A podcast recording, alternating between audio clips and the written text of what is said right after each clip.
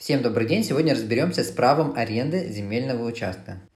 А, имеется в виду аренда муниципального либо федерального земельного участка. Никогда сосед, гражданин, вам сдает в аренду свой, свой собственный земельный участок, а именно а, право аренды муниципального либо федерального земельного участка. В отличие от права собственности, арендатор не может распоряжаться земельным участком, то есть он не может самостоятельно его продать. А, у арендатора есть право так называемого владения и право пользования. Да? То есть право владения – это непосредственно владение земельным участком, нахождение на нем. А право пользования – это эксплуатация земельного участка с целью получения каких-то благ. Право аренды земельного участка возникает на основании договора аренды муниципального участка. И существенным является условие этого договора. Ну, самое главное для любого договора аренды – это срок аренды, величина арендной платы и порядок ее выплаты.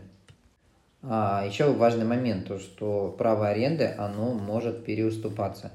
А, но в некоторых случаях, когда, например, договор аренды краткосрочный, до 5 лет, а, необходимо согласие муниципалитета. Если договор аренды более 5 лет, то необходимо просто уведомить муниципалитет о переуступке права аренды. Естественно, право аренды, оно стоит денег. Не нужно путать э, право аренды и величину арендной платы. То есть, ну вот как, э, я являюсь арендатором земельного участка на условиях, определенных договором аренды. То есть по договору аренды я оплачиваю условно там 10 тысяч рублей в год. А стоимость права аренды – это та величина, за которую я был бы готов переуступить свое право аренды. То есть заключить соглашение с будущим арендатором а, о переступке, переступке права, права аренды. Если мы говорим про величину арендной платы, то ее значение определяется как э, величина годовой арендной платы за право пользования земельным участком. Когда речь идет о стоимости права аренды, речь идет о стоимости заключения соглашения о переступке права аренды. Ну, чем дольше срок, оставшийся по договору аренды, тем выше стоимость права аренды.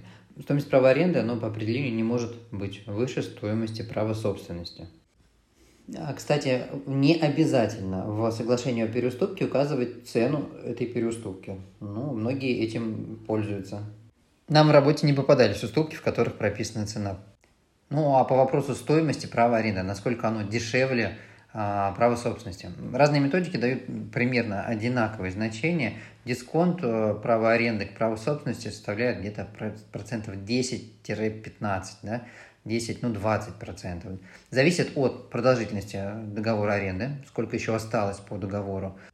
Цена аренды сильно падает, когда срок аренды составляет меньше года. То есть, когда реально люди могут не успеть построить на этом арендованном земельном участке а, строение, и стоит вопрос о вообще возможности продления этого договора аренды. То есть, ну, бессмысленно покупать право, ну, вступать в права аренды, когда ты на этом участке ничего не сделаешь, и э, построить не успеешь, и продлить, и выкупить его тоже не успеешь.